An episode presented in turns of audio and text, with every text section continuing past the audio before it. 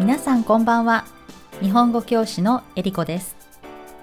ありがたいことに今回でポッドキャストの配信が30回を迎えました。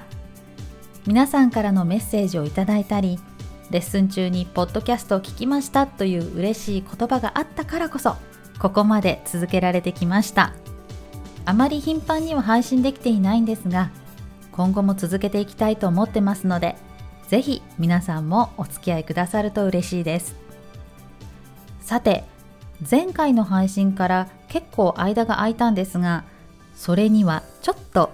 いい理由と悪い理由があったんです。よくこういったいいことと悪いこと2つの話題がある状況でいい話と悪い話どっちを先に聞きたい？というセリフがありますよね。ドラマとかでもよく使われているんですが皆さんならどっちの話を先に聞きたいですか？先にいい話を聞いて喜んでいても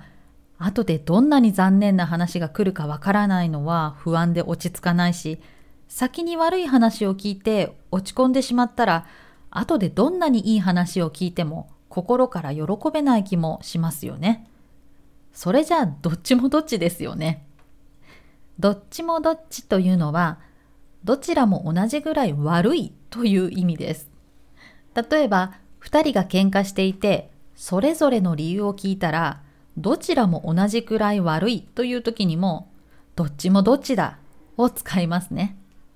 さて、私はこのポッドキャストを楽しく終わりたいので、先に1ヶ月ほどポッドキャストをお休みしていた残念な理由から始めますね。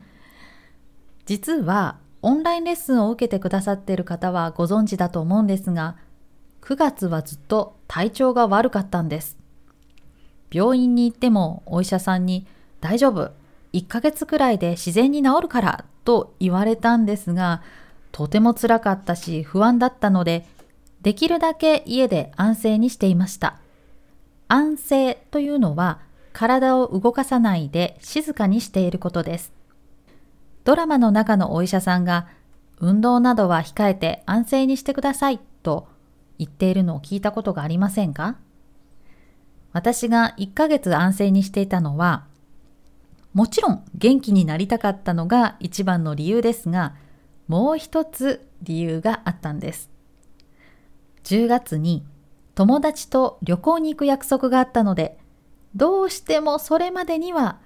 たくさん食べて温泉に入れるようになっていたかったんです。その念願が叶って、10月の半ばに石川県を旅行してきました。私がポッドキャストを長くお休みしていたもう一つのいい理由はこれです。実は私は初めて石川県に行ったんです。石川県で有名な町といえば金沢ですね。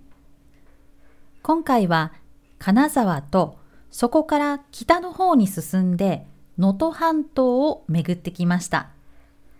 金沢は小京都とも言われていて日本の古い町並みが残っている素敵なところです。金沢市の公式ホームページでは金沢のことを弁当を忘れても傘忘れるなと言われるくらい雨の多い地域だと紹介していますけれど私が滞在した4日間は石川県はとても天気が良く少し雨がパラパラと降りましたがホテルを出たり車を降りると雨が止んでいるというとても天気に恵まれた旅行でしたパラパラは擬音語なんですが雨など軽くて粒状のものが少し降ったり散ったりする音やその様子を表します。他にもまとまらないであちこちに少しずつあるという時にも使います。例えば平日の午後のお店にはお客さんはパラパラとしかいない。それから本や雑誌などをめくる時にも使います。例えば商品カタログをパラパラとめくった。さて、今回は温泉と自然、そしてもちろん美味しいものを楽しむ旅でした。私はあまり退食ではなくて、どちらかというと小食の方です。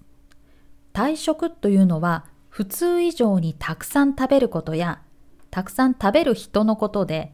反対に小食は食べる量が少ないことや少ない量の食べ物を食べる人のことです。普段は小食の私ですが、旅行中は特別です。温泉に入って体がリラックスすれば美味しいものがどんどん体に入っていきます。びっくりするぐらいたくさん食べられたグルメ旅でした。心も体もリフレッシュできて、友達といろいろな話がゆっくりできて、とてもいいお休みになりました。旅の様子はインスタグラムでいくつか紹介していますので、ぜひ見てみてください。特に美味しそうな料理の写真を見るとお腹が空いちゃうかもしれませんよ。だから寝る前に見ない方がいいかもしれません。皆さんからのメッセージや質問を受け付けています。皆さんの思い出に残る旅やおすすめの旅行先があればぜひ教えてください。それでは最後まで聞いてくださってありがとうございました。また次回も聞いてくださると嬉しいです。ではまた。